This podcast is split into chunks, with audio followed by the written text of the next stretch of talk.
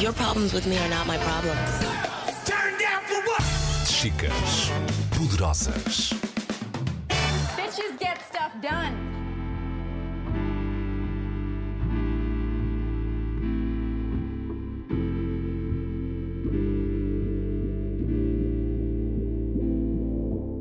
Tinha que ir com as senhoras ao posto da GNR dizer esta senhora vem fazer queixa e o senhor vai aceitar a queixa. Era assim que os, os, as forças de segurança mandavam as senhoras embora. E os rapazes uh, que andam com muitas raparigas na escola são vistos da mesma maneira que as raparigas que andam com muitos rapazes. E aí a o baralho de cartas cai todo é antropóloga, deputada do PS, ativista voluntária, mas foi o cargo no governo que lhe deu o maior palco. É muito difícil eu poder agir, por exemplo, sobre a realidade da comunidade cigana e poder preocupar-me com a forma da habitação dos ciganos se eu nunca tiver entrado numa barraca. O Pride é uma afirmação do orgulho gay, é uma afirmação de pessoas que estão ali a dizer nós temos os mesmos direitos que os outros. Se eu trabalho para criar esses direitos e para consolidar esses direitos na sociedade, então eu tenho o dever e a obrigação de estar lá e ser uma voz ativa e interveniente naquele momento.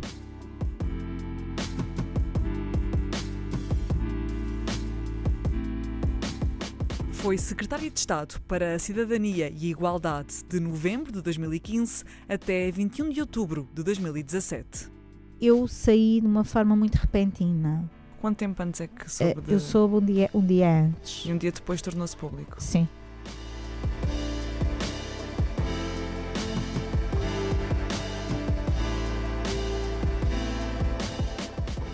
Quando sinto que as pessoas reconhecem o meu trabalho, emociono. Quando ouço contar histórias meninos que sofrem racismo emociono. Quando digo que me emociono, choro, caem as lágrimas, mas isso, isso é porque eu estou a sentir. A igualdade, uma missão que não começou no cargo e que não vai acabar por ali. Ex-Catarina Marcelino. Bem-vindos e bem-vindas, eu sou a Catarina Marques Rodrigues.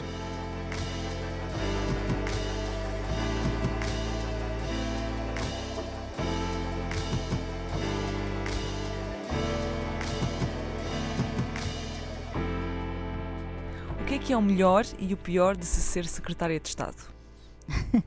o melhor de ser secretária de Estado, começando pelas coisas positivas, que eu gosto sempre de começar pelo que é positivo, o melhor é nós termos a capacidade, mesmo com dificuldades que há sempre, mas temos a capacidade de poder fazer coisas que fazem mudança de poder apoiar políticas, de poder apoiar organizações, tomar decisões, de, tomar decisões de, de, de, de, mexer na legislação, de poder pôr a mão na massa e fazer acontecer. E isso é muito estimulante. E não é fazer acontecer no, dependendo de muita burocracia e de muitas coisas como o Parlamento tem, que tem, é, é muito lento. No governo é tudo para ontem, porque o tempo também é curto para fazer tudo o que é preciso fazer. E, portanto, essa dinâmica, esse entusiasmo, essa capacidade é muito, é muito positiva e, e a mim dava muita pica e Alimentava. eu tenho muita energia. E o pior é, de facto, uh, para fazer tudo isto, a pessoa não tem tempo para si. O corre-corre é, é, é, uma vida completamente alucinante. Nós fazemos num dia o que as pessoas normalmente fazem em 20 dias. Vive-se com uma adrenalina e com um ritmo de trabalho completamente fora do normal. E, portanto, quando aceitei o cargo, tinha uma criança muito pequena. O meu filho, quando eu aceitei o cargo, ainda não tinha 4 anos. E, portanto, eu que combinei, disse que sim, que tinha todo o gosto. Aliás, disse logo que sim, nem pensei duas vezes, porque era uma oportunidade e era um dever, enquanto é um dever de contribuir para o meu país, isso para mim é muito importante. Estabeleci logo duas regras. Uma era que de manhã estava disponível por telefone a partir das 7 da manhã, mas que só eh, chegava ao gabinete, claro que só, às vezes havia exceções, mas que só chegava ao gabinete uh, por volta das 10 para poder levar o meu filho à escola. Isso era muito importante para mim. E depois, uh, à noite, trabalhava até tarde, 8, 9 horas da noite. Tentava nunca passar este limite, portanto, estabelecia um limite para mim, mas quando ia para casa, era para estar em casa. Ele percebia o que a mãe fazia? Ou como é que lhe explicou? Qual não, era o seu cargo o meu, agora? Eu, eu acho que as crianças devem ser felizes. E, portanto, eu acho que ele um dia vai ter tempo para perceber o que é o que é que a mãe faz. Levei uma vez ao gabinete ou duas, ele viu que era o local de trabalho da mãe, mas nunca lhe disse: Olha, a mãe é secretária de Estado, ou mesmo a mãe é deputada, ainda é pequena e depois isso pode criar problemas de sociabilização. Se disser, eu não gosto muito, eu gosto de descrição na minha vida, portanto, uma coisa é a minha vida mediática e, e e, e, social e do ponto de vista do trabalho, outra coisa é a minha vida privada. De onde é que veio essa sua consciência para estes temas? Eu costumo dizer que sou feminista desde a barriga da minha mãe. Minha mãe foi sempre uma mulher muito ativista, muito envolvida, muito empenhada. Antes do 25 de Abril, nos anos 60, a minha mãe esteve a estudar em Belas Artes. Esteve muito envolvida nos movimentos estudantis de 69. Uh, e portanto foi sempre uma pessoa com muita consciência política. Eu cresci sempre numa família com muita consciência política e muita consciência de, de, que devemos combater a injustiça social. É sempre uma família de esquerda, sempre nesta lógica da igualdade. Minha mãe feminista, uh, participou em movimentos internacionais e, portanto, também trazia de fora do país alguma realidade e experiência que cá, não, que cá não existia tanto. Mas aonde eu julgo que uh, me marcou mais e onde eu comecei a ter consciência do ponto de vista do combate político e de que uh, de ter uma intervenção política foi um, ehm, quando nos anos 90 uh, eh, estava para entrar para a faculdade e havia uma prova para entrar na universidade, na altura, que era a PGA, a Prova Geral de Acesso. As pessoas da minha idade lembram-se todas muito bem da PGA. E, nós, e houve um, uma grande revolta contra a PGA, porque a PGA privilegia, era uma prova de cultura geral, que privilegiava quem tinha acesso a mais livros. Não havia internet, não é? estamos a falar num mundo que não é o de hoje. A internet estava no início, não havia Google, a pessoa uhum. não ia googlar. E então, nessa época, as pessoas que tinham menos acesso à informação, que tinham menos livros, que tinham famílias menos que tinham cultura menos em cultura em casa, uh, eram prejudicadas na prova. E isso criou uma revolta muito grande, porque era uma grande injustiça. Porque essa prova contava para entrar. Entrar no ensino superior, entrava na média do ensino superior. E, portanto, eu acho que nesses movimentos ligados à prova geral de acesso, eu ganhei uma consciência política uh, de combate à injustiça, mas na ação efetiva de manifestações, greves na escola, esse tipo de coisas. E, portanto, a partir daí tenho tido sempre um papel ativo, fiz muito voluntariado, em momentos diferentes a fazer coisas diferentes, mas sempre com uma consciência muito ativa de, do combate à desigualdade e à injustiça. Acho que é isso que me move. Que tipo de trabalho é que é, efetivamente? É estudar dossiês? É de estar em reuniões com ONGs? As é pessoas são diferentes na forma como exercem o cargo há pessoas que são mais eh, de gabinete e, portanto, são mais técnicas, que estudam muito dossiês. Também depende das pastas. Nas pastas muito temáticas, uh, como a segurança social ou a saúde, há necessidade uh, de, de, de, de, fazer, de estudar muito tecnicamente as pastas. A minha pasta da igualdade não quer dizer que não tivesse uma componente técnica, obviamente que sim, aí que era preciso relatórios, ler dossiês, mas era uma pasta também muito de fazer passar uma mensagem, uma pasta muito política. E como eu decidi que ser secretária de Estado da Cidadania era fazer com as organizações não governamentais, não me passava para a cabeça fazer de outra maneira, senão ao lado das ONGs.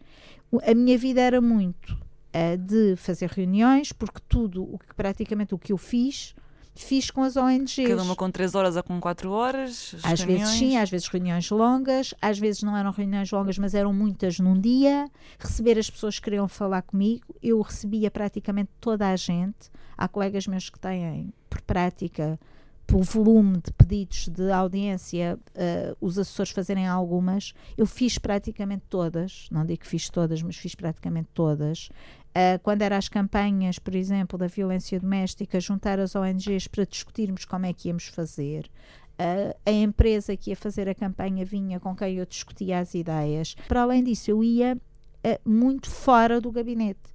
Eu ia muito para o país, porque eu sou muito terreno. Eu acho que nós só podemos fazer a diferença na política pública se conhecermos a realidade. Visitar coisas, participar em conferências. É muito difícil eu poder agir, por exemplo, um, sobre a realidade da comunidade cigana e poder preocupar-me com a forma da habitação dos ciganos se eu nunca tiver entrado numa barraca e não fizer ideia de como é que se vive numa barraca. Portanto, eu tive necessidade de ir à barraca, como tive necessidade de ir ao, ao gabinete de atendimento a vítimas de violência doméstica, ou à casa-abrigo, ou à escola.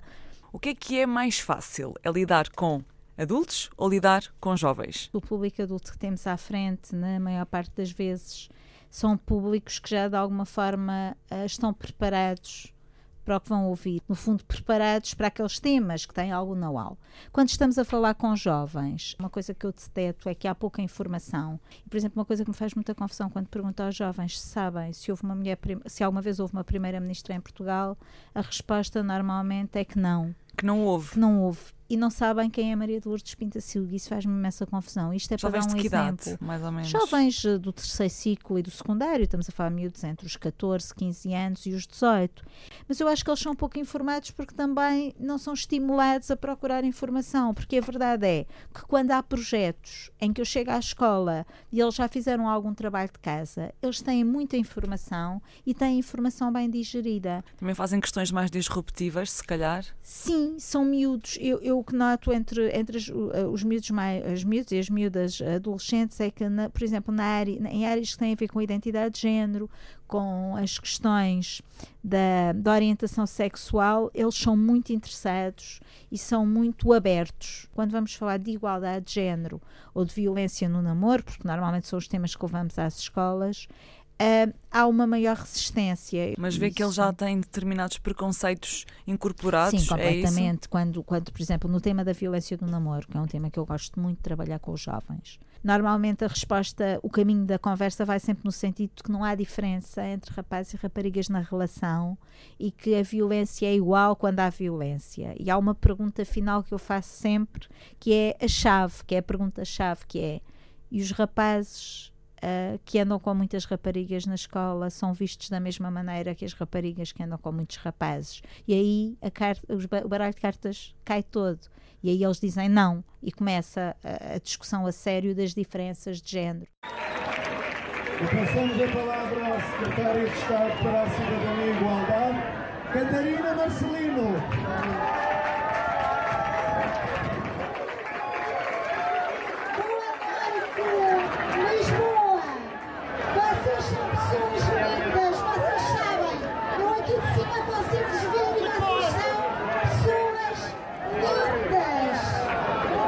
Escolas, reuniões, conferências, eventos formais e ir ao Arraial Pride. As pessoas que estão aqui atrás também são lindas e quero-vos fazer um pedido. Eu quero pedir a todos e a todas que saiam do armário, porque só saindo do armário.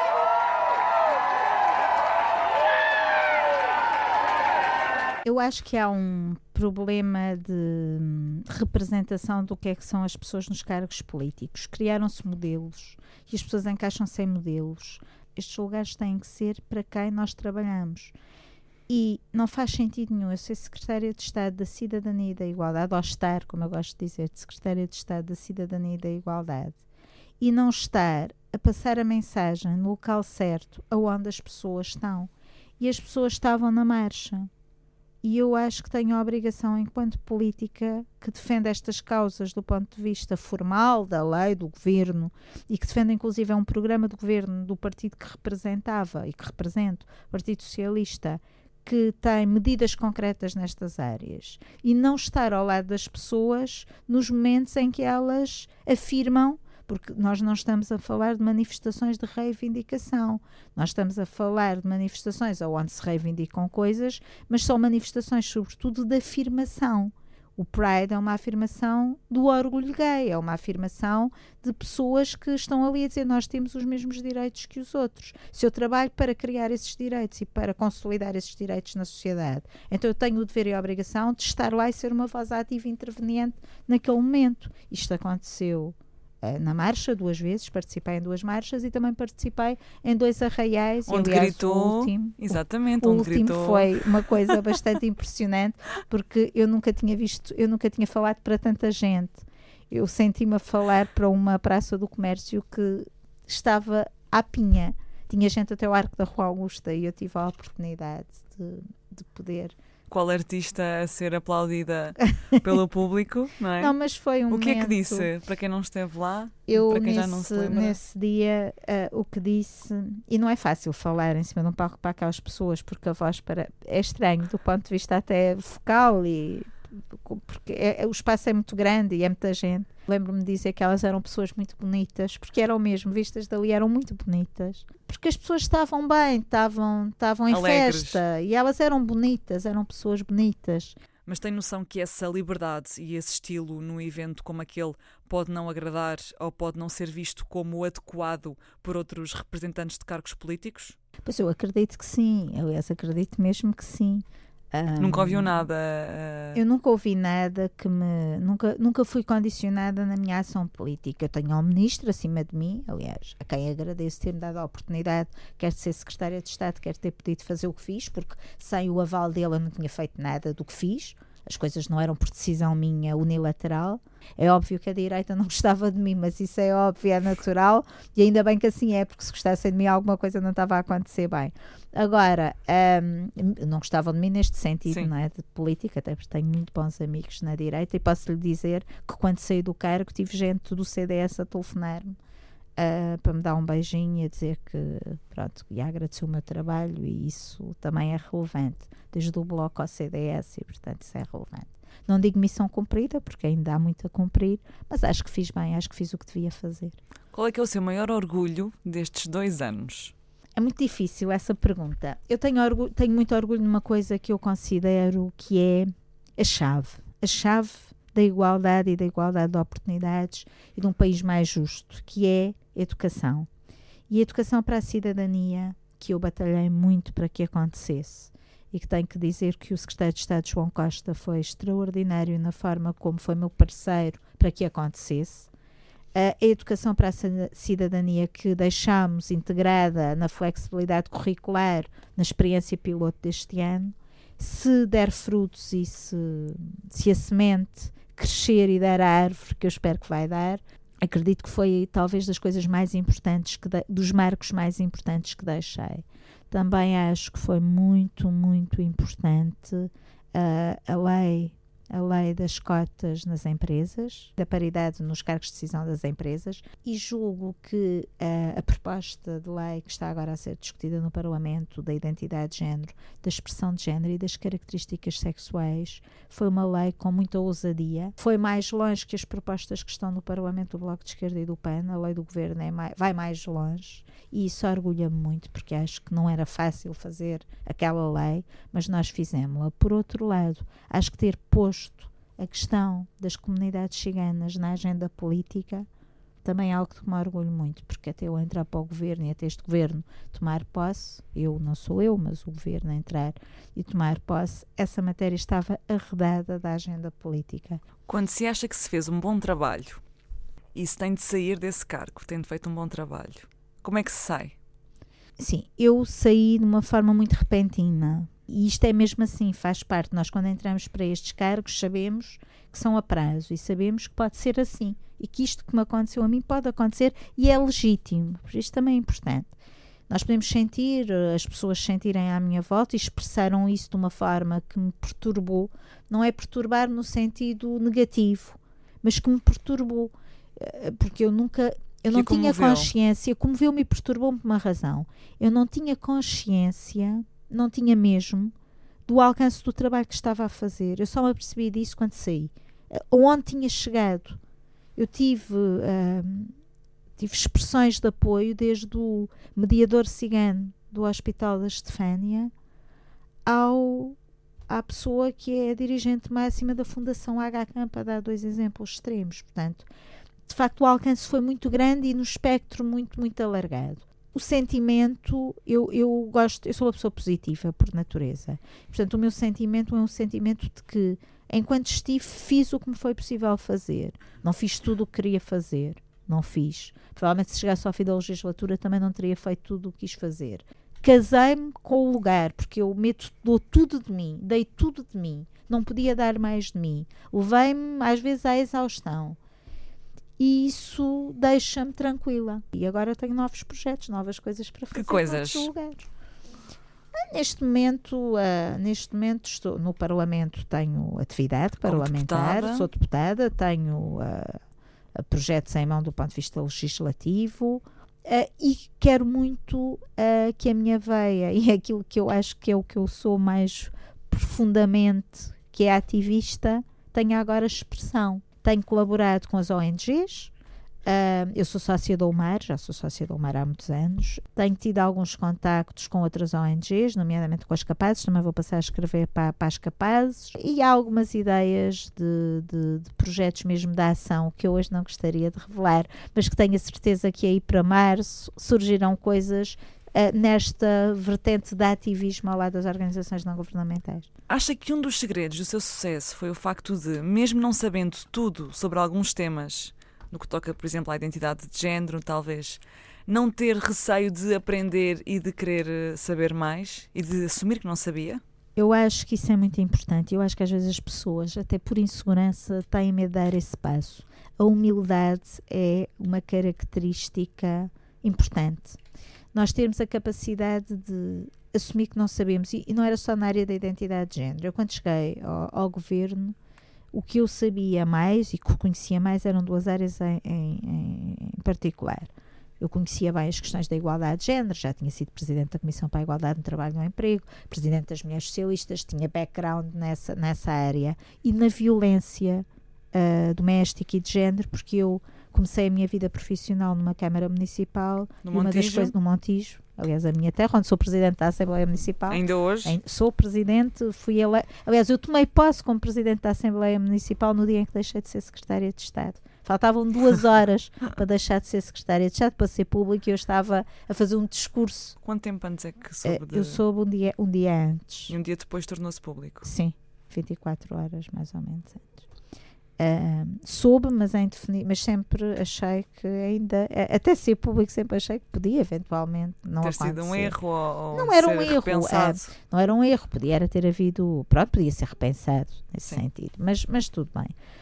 Um, mas foi curioso porque foi no mesmo dia que eu me tornei Presidente da Assembleia Municipal da minha terra, porque eu também tenho essa ligação sempre à minha comunidade, ao sentido de pertença onde nasci. Eu sou de lá, sempre vivi lá continuo a viver lá. O meu filho anda lá na escola pública. Portanto, eu tenho uma ligação à comunidade e à minha terra muito grande. Trabalhei no direto, eu fazia atendimento a vítimas de violência doméstica em 2000, quando isto era tudo muito mais complicado, quando eu tinha ir com as senhoras ao posto da GNR dizer esta senhora vem fazer queixa e o senhor vai aceitar a queixa. Era assim, porque os, os, as forças de segurança mandavam as senhoras embora. Isto em 2000 era assim, antes do crime. Desvalorizavam. Crime e... Completamente. E não, e não diziam, ah, vá para casa, isso não é nada.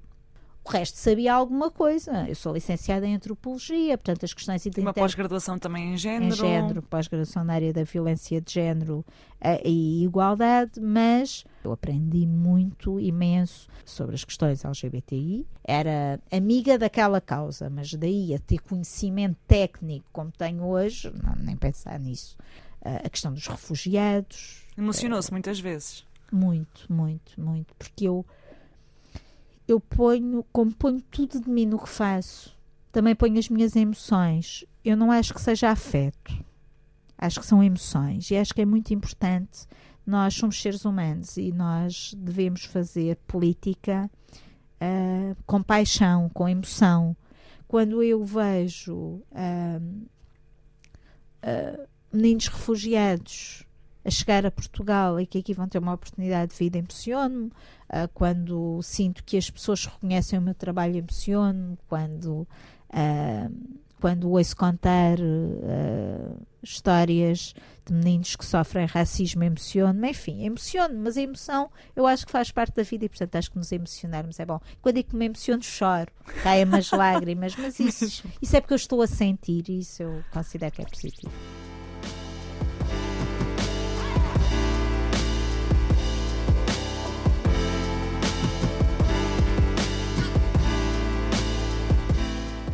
O mais importante e o mais valioso que tem, Catarina, é a sua paixão por estes temas? Às vezes é difícil nós fazermos essa autoavaliação. Porque o que eu vejo melhor em mim ou pior em mim pode não ser o que os outros veem. E é isso que às vezes me deixa perplexa. Eu acho que as pessoas veem em mim uma pessoa que eu às vezes sinto que não, que não sou assim, mas é a percepção que os outros têm de mim. A paixão que ponho nas coisas é importante, mas a minha resiliência, a minha resistência, a minha convicção, a minha capacidade de nunca desistir, de nunca entregar os pontos, de sempre à luta, de leve, leve posso levar uma pancada, mas volto lá.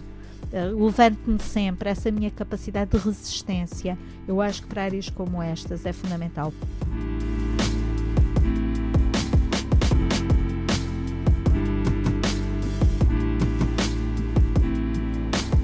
Foi mais um episódio do podcast Chicas Poderosas. Sigam-nos no Facebook, Chicas Poderosas Portugal, e também no Instagram, Chicas Poderosas. Eu sou a Catarina Marques Rodrigues e obrigada por estarem desse lado.